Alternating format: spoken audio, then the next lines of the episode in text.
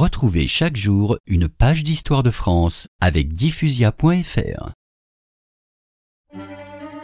De bien loin, arrivaient à travers l'Espagne qu'ils avaient conquise les Arabes, aussi appelés Sarrasins.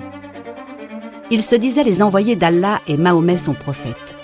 Et ils voulaient que tous les vaincus se convertissent comme eux à la religion musulmane. Ils étaient déjà remontés très haut en France, semant l'effroi et coupant les têtes avec leurs cimeterres lorsque le duc Charles marcha à leur rencontre. La bataille, qui fut épouvantable, eut lieu près de Poitiers. Charles frappa si bien et si dur comme un véritable marteau qu'il en garda le surnom de Charles Martel. À la fin, les musulmans furent mis en déroute.